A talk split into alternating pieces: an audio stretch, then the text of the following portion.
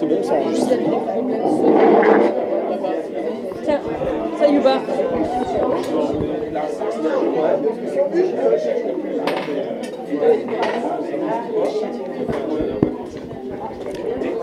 Alors, je vais vous proposer de suivre la lecture de Sayouba Traoré, que vous pourrez d'ailleurs euh, suivre, euh, page 19 de la revue du numéro 3. Je vais vous demander, allez, ça sera 5 minutes de silence maximum euh, pour découvrir les deux auteurs de cette revue. Donc Sayouba Traoré, auteur burkinabé. Alors tu nous fais de la poésie, tu nous fais des romans et tu en as publié beaucoup.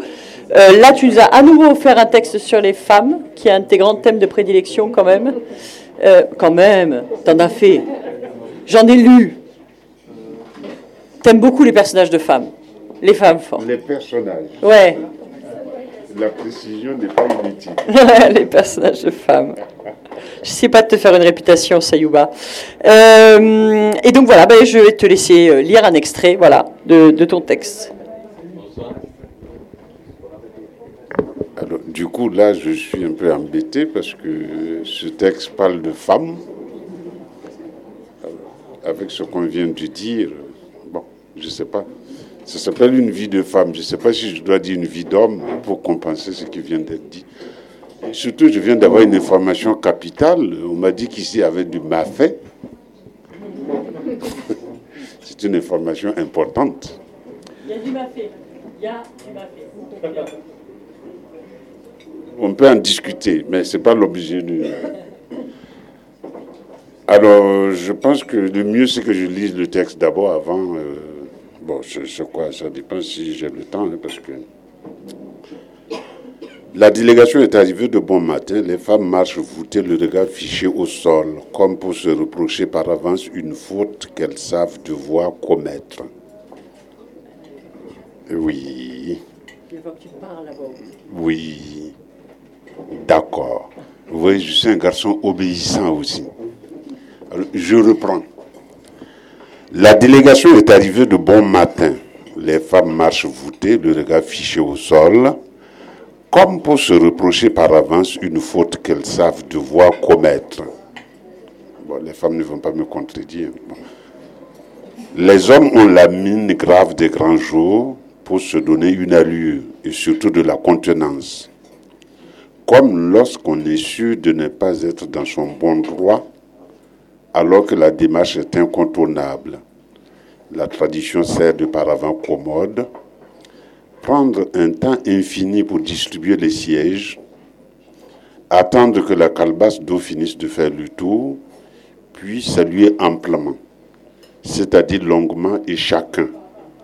Le patriarche s'accorde un raclement de gorge, avant d'en venir au fait. Des phrases courtes, des mots précis, une diction que l'on sait patiemment travailler. Nous sommes venus parce que la coutume l'exige. La vie est ainsi. On naît, on vit son temps, puis on s'envoie rejoindre les ancêtres. La mort, c'est le seul boubou qu'on est tous certains de porter un jour. Heureusement, il y a la famille. Comme pour marquer qu'on aborde la partie qui intéresse les oreilles, l'assistance répond en cœur. Cela est vrai. La famille accomplit nécessairement son devoir. Cela est vrai. Ton mari est parti. Il est parti avec une dignité sans tâche. C'est ce que chacun tait souhaite comme fin, une fin honorable. Cela est vrai. Dieu et les ancêtres n'ont pas permis que nos ennemis nous regardent manger la honte pendant cette dure épreuve. Qu'ils en soient remerciés. Il nous reste maintenant à régler ce qui doit l'être. Je veux parler de cette maison. L'adage dit que quelle que soit la statue d'une femme, elle ne saurait être propriétaire de la maison. Cela est vrai. Nous nous sommes donc réunis et nous avons décidé ce qu'il convient de faire. Nous devions te trouver un époux et cela a été discuté et décidé, car il vous faut un soutien à toi et aux enfants. Nous devions également prendre une décision juste concernant cette maison que notre fils nous laisse. La femme distingue nettement le glissement sémantique. Jusque-là, le défunt était ton mari. Pour les affaires bassement matérielles, il devient notre fils. Toute femme connaît ce jeu macabre. Ce n'est pas seulement l'époux qui meurt. Le veuvage est une mort plus difficile pour la femme parce que la veuve est un défunt qui doit assister à son propre ensevelissement. En plus de toutes les autres épreuves qui se profilent. Ainsi donc, ces prétendus sages de la famille viennent lui signifier qu'elle est attribuée à un mâle du clan, comme on l'aurait décidé pour une chèvre. Et on ne lui laisse pas vraiment le choix, puisqu'on se dispose à la chasser de sa maison. Soumise à un parfait inconnu ou sans domicile fixe avec ses enfants, l'alternative est cruelle. Par chance, elle n'a pas fait comme toutes les autres femmes du quartier. Et elle a bien fait d'écouter son défunt mari qui a tenu à les mettre à l'abri des appétits. Enfin, je ne parle pas pour ceux qui mangent. Toutefois, elle a également un devoir d'hypocrisie. Laisser le vieux crapaud terminer son discours, écouter patiemment des conseils insensés, choisir les mots pour remercier ses bourreaux, courber l'échine et attendre qu'on lui donne la parole. Après quoi, elle parle, tout en veillant à ne pas élever la voix.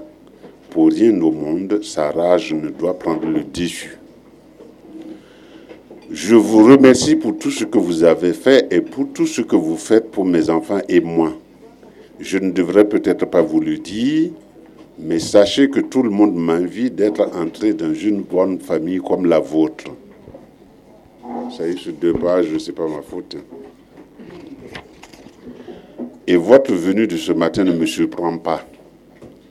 Cela fait partie des choses qui réchauffent le cœur. Toutefois, il y a un petit problème.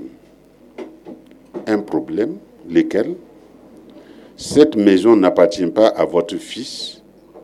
Il n'a peut-être pas eu le temps de vous l'expliquer, mais cette maison est ma maison.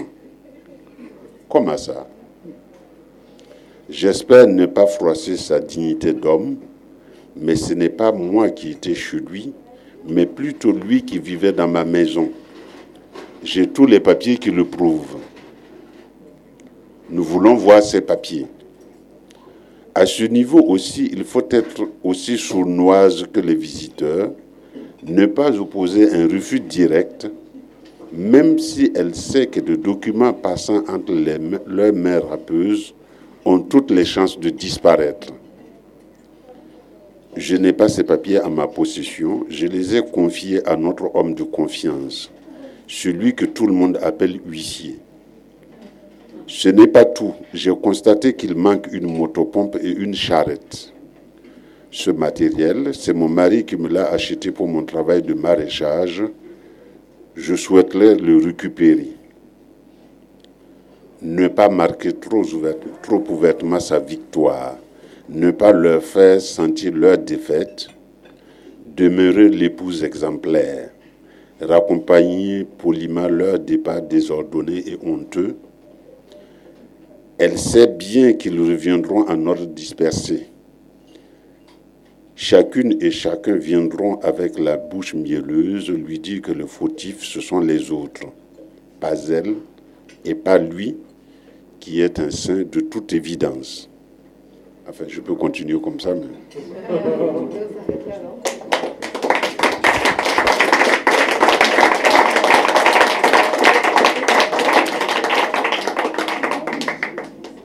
Un écrivain n'a pas l'habitude des applaudissements. je fais quoi après? Parce qu'on dit qu'il y a du mafé. Quoi? Non, j'ai rien dit. Mais si, il y a du mafé. Tu veux un mafé? Non, je n'ai rien dit. non, t'as pas confiance dans notre mafé? Je suis innocent. Bah, ça paraît pas quoi. Tu reviens sur le sujet mafé avec beaucoup d'insistance, Sayuba. Bon, d'accord. Euh, voilà, donc euh, bah, les auteurs sont là, vous allez les découvrir euh, toute la soirée si vous voulez leur poser des questions.